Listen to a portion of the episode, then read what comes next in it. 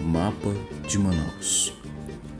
Que saudade da praça, da alvorada do dia no bairro, de colher flores na chapada e de cultivar o lírio no vale. Queria tanto andar devagar na rua nova, despreocupado na 13, só ver águas na da cachoeira, ouvir o canto do japim, tomar banho na cachoeirinha. Ainda desejo acariciar o cabelo crespo da menina olhando as águas verdes da lagoa, encontrar o brilho da prata na vila e o ouro negro na terra preta. Quero alegrar-me com os jovens educandos, fazer o V de vitória na oito, voar asas da Panair, ver o sol amarelinho nas águas negras da ponta e na outra ponta, a pelada, contemplar o negro do rio a história do Zumbi, a Juricaba, Manoa e Baré, conhecer eu preciso. Não me interessa saber dos Pedro, Castelo, Teixeira, Getúlio, Darcy e menos ainda dos Armando, Amazonino, Alfredo, seus pais, filhos, parentes e aderentes. Busco e não encontro o Eldorado, os inocentes, as chaves do Beco Ribeiro, as seringueiras no Seringal Mirim, árvores na matinha, os flamboyant da Boulevard e a boa sorte na rua. Ando desolado com o abandono do Novo Israel, do Monte Sinai e das Oliveiras, como se eles tivessem de pagar todos os pecados do mundo. Não há grandes vitórias para comemorar, nem neves nos tancredos, tampouco laranjeiras e nações nos parques que um dia já foram nota 10. Quero liberdade para subir o morro, contemplar a colina do Aleixo, do Planalto, ver os campos dos Elísios, colher buriti na vila e trepar na árvore de Aquariquara. Quero a polis do Petro e do Adriano para recuperar o urbano da Manuel e os meus 14 anos na praça. Não encontro Recifes, nem o Salvador e só água servida nas sarjetas da Purus, Churuá, Javari e Madeira. A vista ainda pode ser alegre, porque não somos apenas Bodosal. Existem os jardins das Américas e da Europa que são floridos, mas as flores ainda são colhidas por poucos. Porém, compensa saber que não somos mais colônia dos Machado, nem dos Mesquita, tampouco dos japoneses nem estrada para os franceses, nem bosques para inglês ver. Pois agora cremos na paz e buscamos a redenção para o que fizemos com a cidade de Deus e dos homens. Caminhar é preciso e por isso peço proteção aos santos Antônio, Jorge, Geraldo, Augustinho, Raimundo, José, Lázaro, Sebastião e rogo às santas Luzia, das Graças, da Conceição, de Fátima e Aparecida, para que na glória do bairro do céu meu pedido seja coroado e olhem por minha cidade e cuidem dela. Parece que só acreditamos noutra santa, a Etelvina, e só fazemos preces no vale do amanhecer. No aniversário de Manaus, é importante ter novas esperanças. Todavia, a raiz do problema ou o centro da questão para se construir uma cidade nova ou uma nova cidade é a união. É preciso um mutirão para reinventar as práticas de gestão da cidade, que deve passar pelo enfrentamento do poder e da indiferença. Que a fisionomia do mapa no formato de uma taça não seja um cálice. Não continue como uma criança grande de cabeça nas nuvens, magra, de ventre inchado, seca e de pés no chão. Melhorar a cidade é uma tarefa para uns 40, mais que isso, é para todos os que a amam, começando com esse enfrentamento conosco mesmos, pois a construção da cidade é obra dos homens. Parabéns, minha cidade maltratada. mas para mim, a mais bela das cidades. E é com esta bela crônica, criativa e reflexiva de José Aldemir de Oliveira, que iniciamos nosso penúltimo momento da crônica. Olá, boa noite a todos os nossos ouvintes que estão nos acompanhando aqui no nosso sexto momento da crônica. Muito obrigado pela sua companhia, você, aluno, professor e também amante da literatura. E o episódio de hoje, o episódio 6, que é o penúltimo da nossa sequência, né? Você que deixou de acompanhar alguns dos nossos episódios, volta lá, confere, tá um material muito bacana né, com indicações de leituras, com indicação de atividades. Então tá muito completo o nosso material sobre o gênero crônica. E o episódio de hoje, o tema é crônica contemporânea, a relação da crônica com o universo semiótico. Nós vamos trazer é, tipos de crônicas para vocês e a relação que ela tem com o universo semiótico. E no episódio de hoje nós contamos com a participação aí do Pedro Mateus, do Tiago Ruiz e da Rayana, né, que vão nos acompanhar aqui nesse processo, nesses momentos do nosso episódio. Então eu passo agora a palavra ao Tiago, que vai tratar sobre a crônica esportiva. Meu nome é Tiago e hoje nós nesse podcast falaremos sobre a crônica esportiva quando a crônica esportiva virou literatura. Nelson Rodrigues, o mais célebre dramaturgo brasileiro, também foi o melhor dos nossos cronistas esportivos, levando para o efêmero texto de jornal a imortalidade das grandes peças literárias. Se Machado de Assis é considerado um dos precursores da crônica e Rubem Braga o criador de um estilo único de escrever sobre o efêmero, até hoje copiado por escritores de diversos matizes, Nelson Rodrigues é, com certeza, o maior nome em um subgênero que se proliferou como nenhum outro na imprensa brasileira, a crônica esportiva. Você é muito aficionado pelo seu time de coração, muito aficionado pelo seu time de coração, Fluminense. Nelson fez a ponte entre duas expressões que o senso comum se acostumou a chamar de tipicamente brasileiro: a crônica e o futebol. Se Rubem Braga trouxe para a literatura o comezinho, o assunto banal, sem importância, Nelson falou sobre futebol da mesma maneira que grandes romancistas trataram dos temas universais, como a morte e a condição existencial do ser humano. Para o cronista Nelson Rodrigues, o futebol era um tema que merecia não apenas espaço para discuti-lo, mas para recriá-lo. Com suas antologias, frases e textos, elevou a crônica de esporte ao patamar de arte. Por isso, ainda hoje, mesmo com uma infinidade de cronistas esportivos na ativa, ele ainda é considerado por muitos profissionais como o melhor escritor da crônica esportiva. Antes de Nelson, a crônica esportiva já estava estabelecida no Rio de Janeiro, cidade em que o próprio passou grande parte da vida. Mário Rodrigues, ainda nos anos de 1920, deu a Mário Filho, irmão de Nelson, carta branca para criar nos jornais Amanhã e Crítica, de propriedade da família, uma seleção de esportes. Nunca até então a imprensa brasileira dera tanto espaço ao futebol. Mário Filho, inclusive, foi o primeiro a transformar os jogadores em figuras interessantes para o leitor. Traço que Nelson, em seu texto literário inconfundível, insuperável, elevaria as altas potências nas décadas seguintes, fazendo do futebol uma continuação de seu teatro. O escritor fez sua estreia na crônica esportiva nos anos de 1950. Mas um de seus momentos mais brilhantes se deu nas páginas da Manchete Esportiva entre 1955 e 59.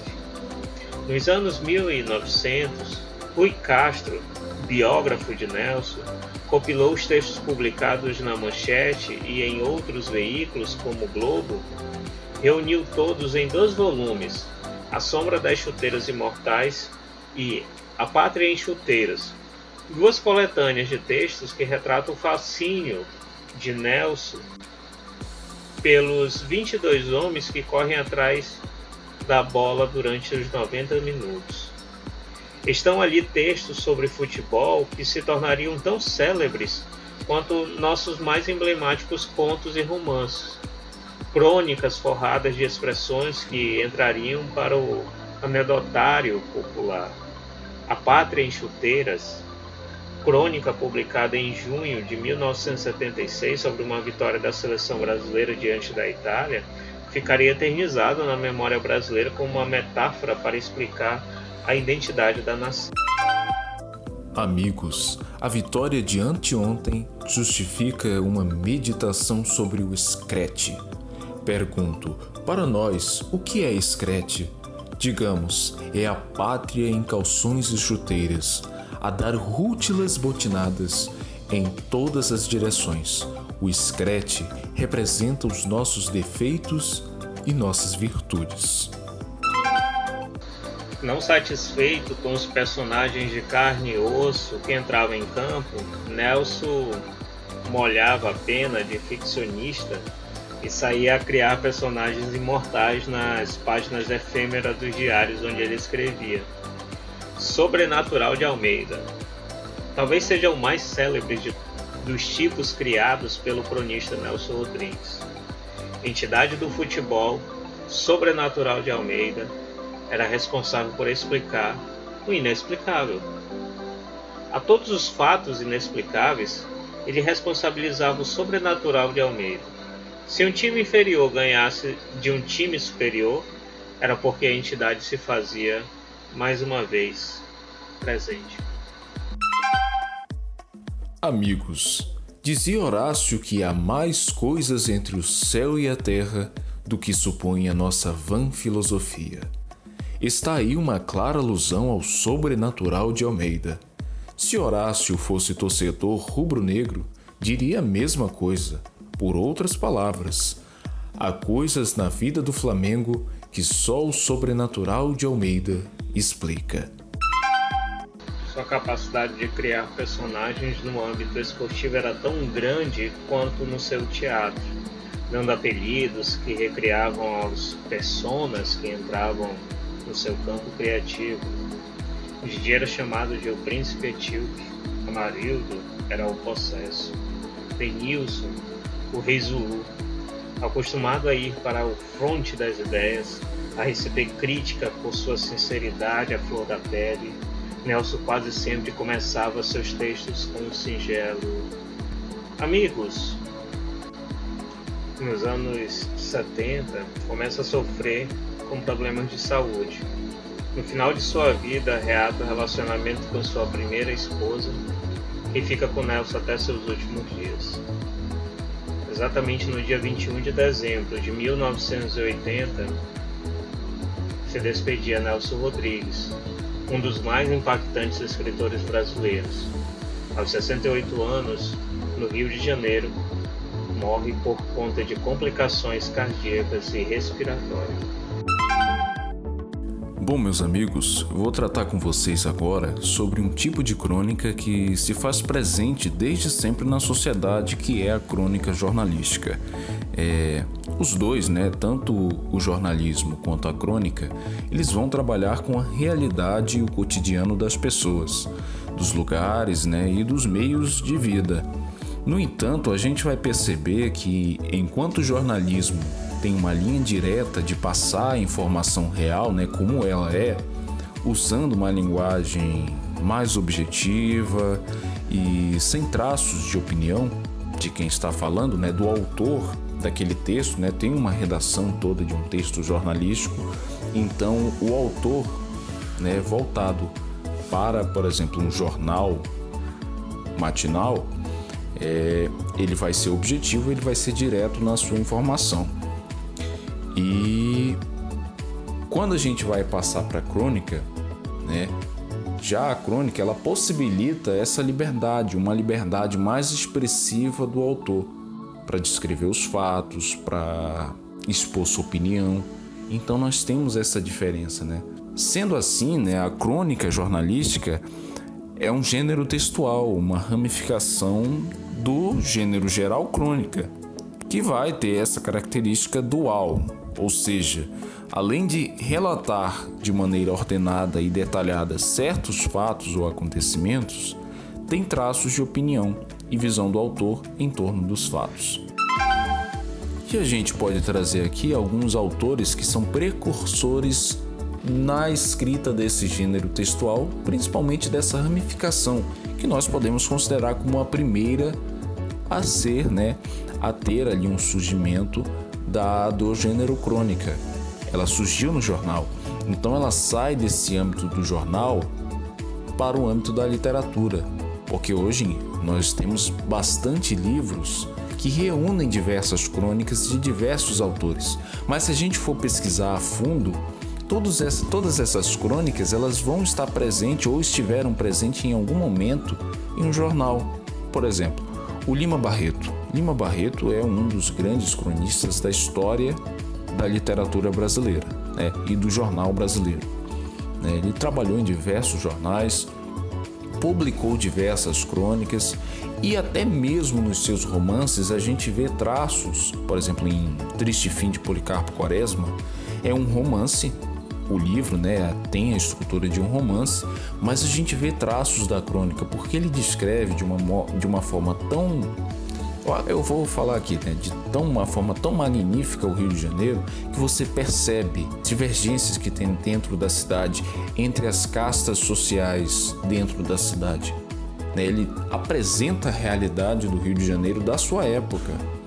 Então, apesar do livro, do romance do Lima Barreto ter uma estrutura né, em prosa e tudo, mas né, voltada ali com umas características do romance, ele tem sim um viés de cronista dentro da sua obra.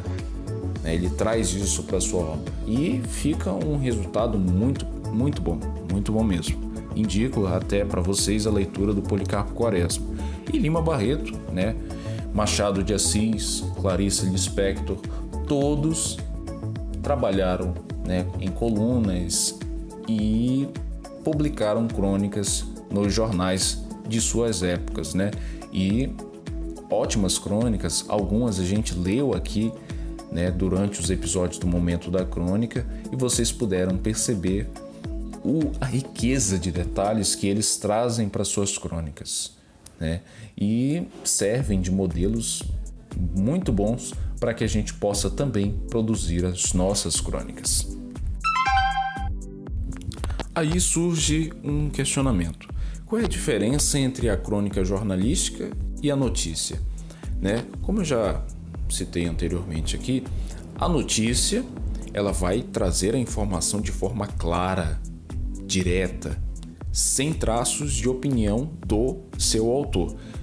Já a crônica vai ter essa realidade, esse cotidiano né, das pessoas, mas já com traços ali do, da visão que o autor tem, né, da opinião que ele tem acerca daquele fato quando ele vai escrever aquela crônica. Né?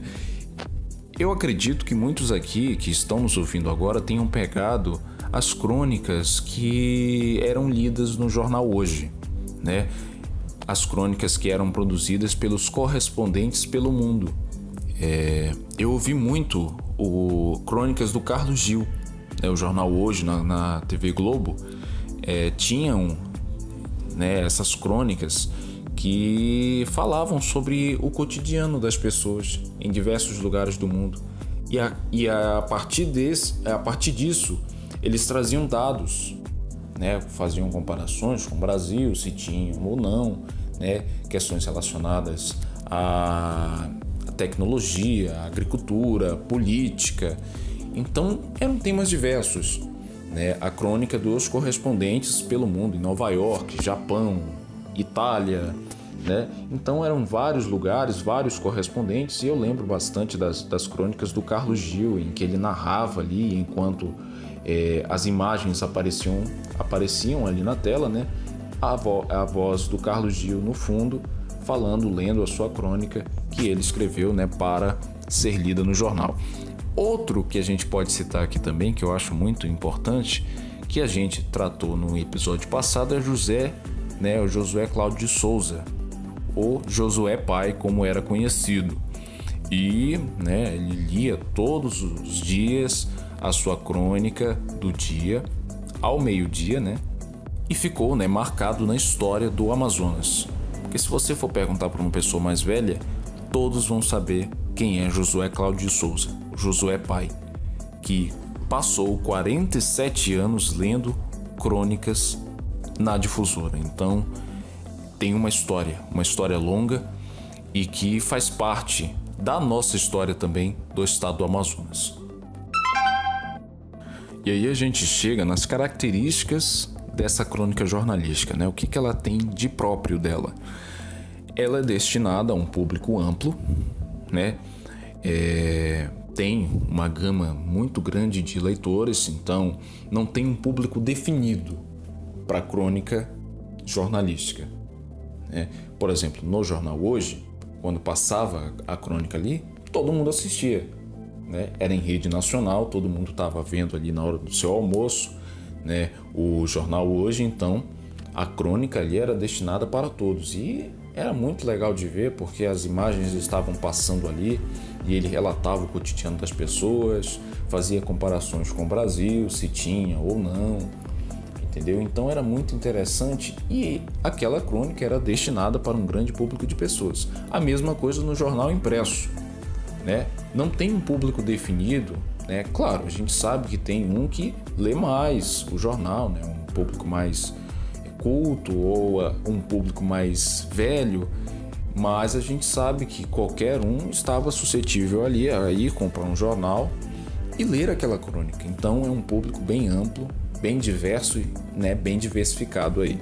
Nós temos uma narrativa né, que sempre tem base nos conhecimentos do autor, então ele escolhe um tema para falar, ele vai relatar ali as informações, claro, sempre em compromisso com a realidade, com o cotidiano das pessoas.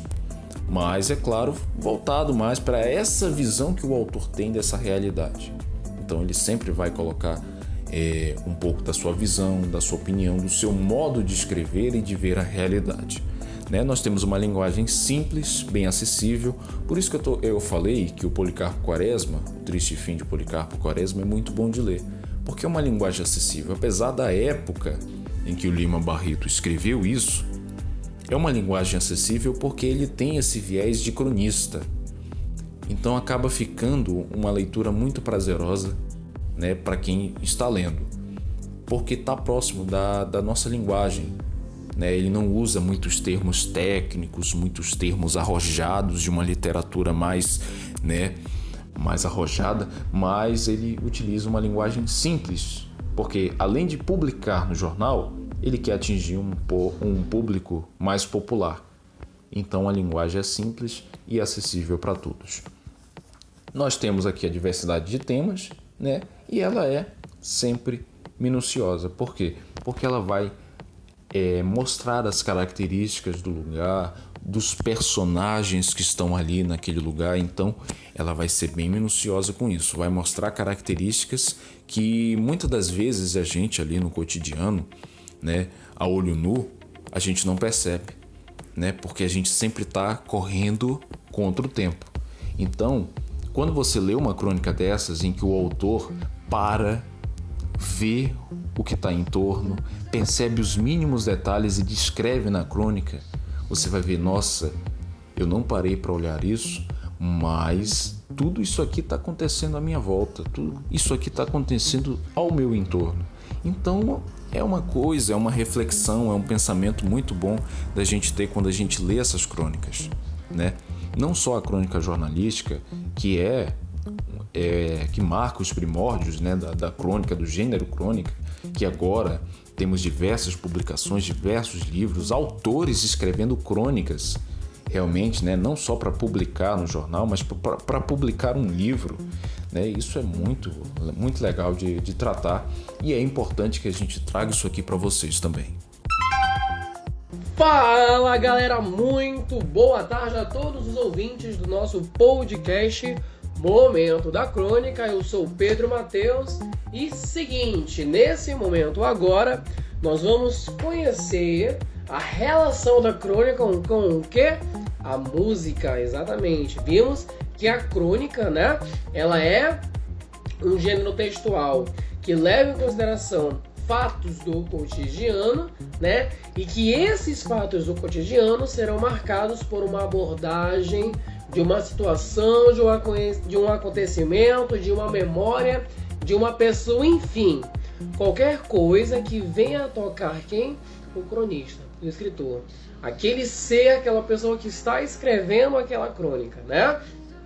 Nesse gênero, minhas pessoas, vai se destacar principalmente uma perspectiva sensível, particular, sobre um tema desde um tempo espaço, geralmente o que? Específicos, exatamente, né? Só que o que acontece? Esses atributos, eles não vão se restringir somente ao universo da crônica, né? A crônica, ela vai para além.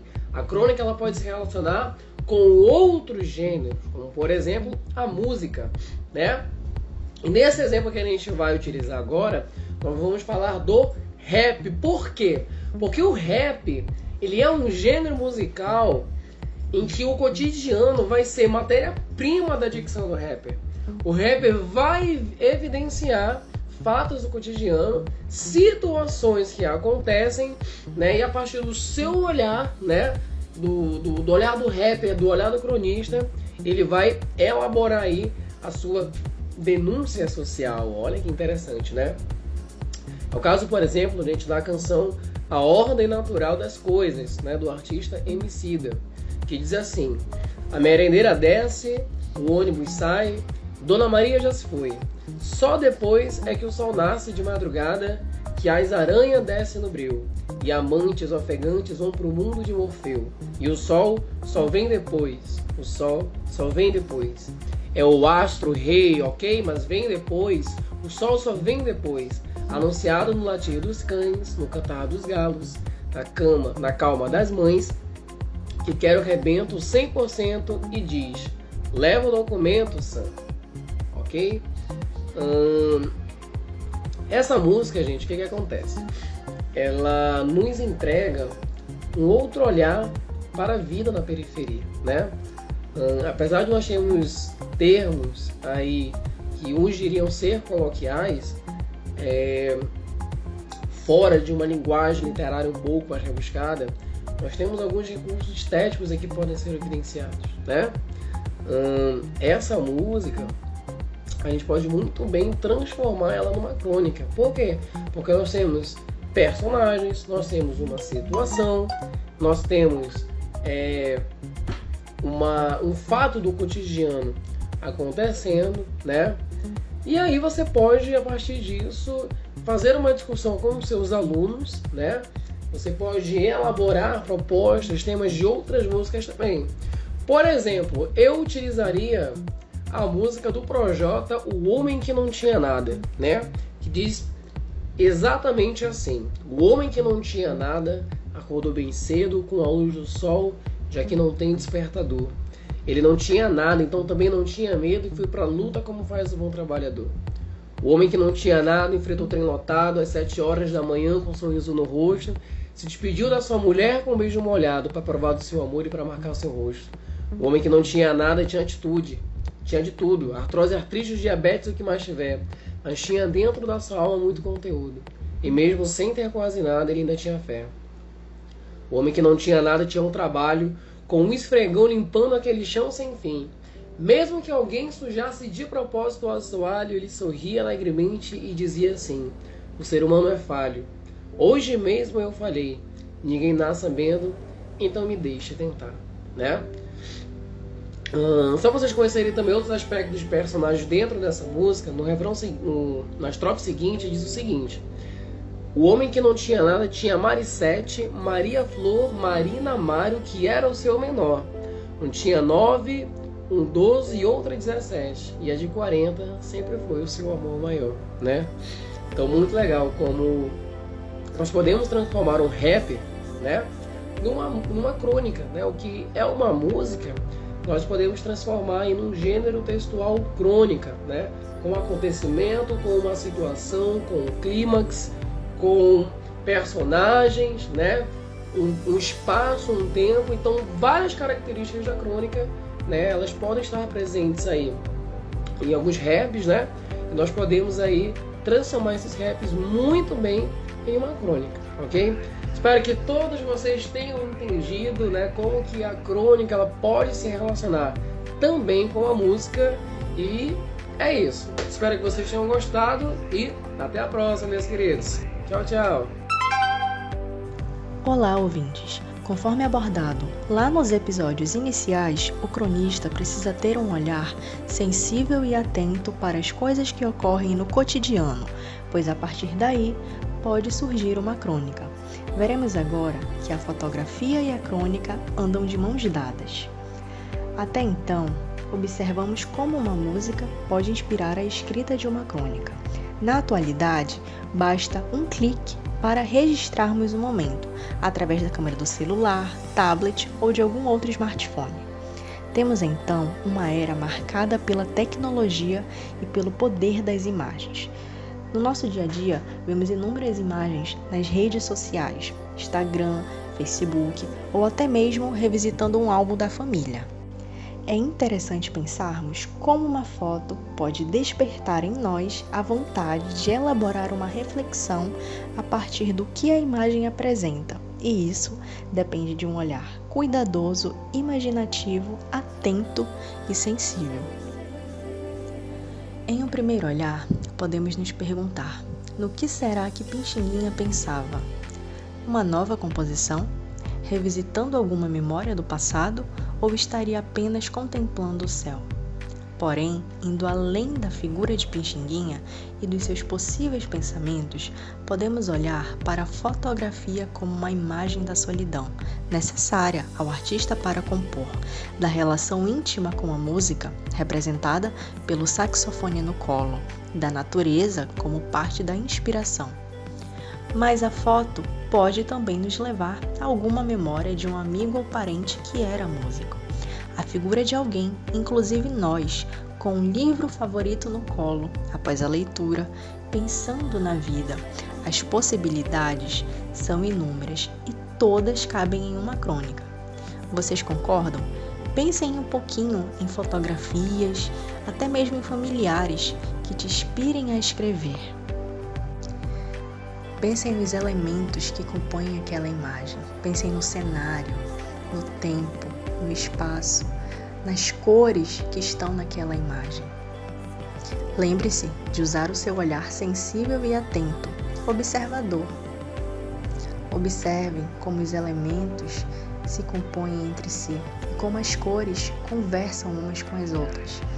A partir disso, você pode gerar uma boa crônica. Viu só? Através de uma imagem ou de algum elemento dela, você pode escrever uma crônica. Pensem nessa conexão entre o texto imagético e o texto escrito. Sim, imagem também é texto, pois ela nos passa alguma coisa.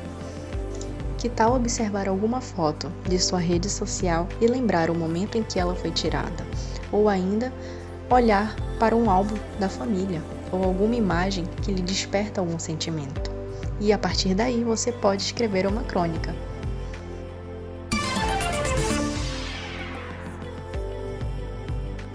Então é isso, meus amigos.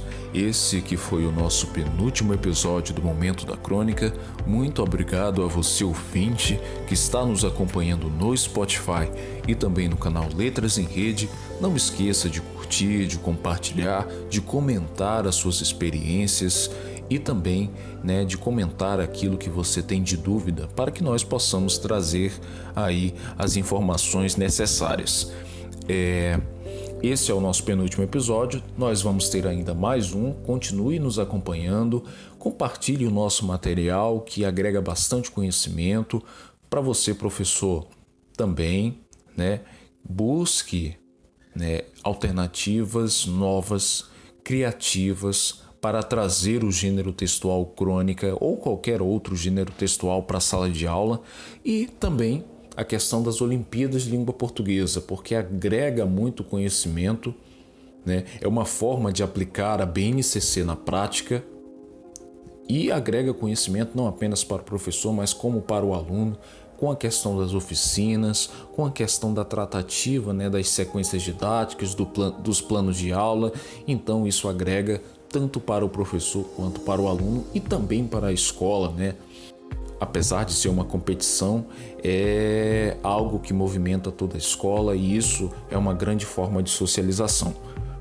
Estamos finalizando aqui mais um podcast, nosso sexto episódio. Muito obrigado pela sua companhia, nosso ouvinte, pelo canal Letras em Rede e também pelo Spotify.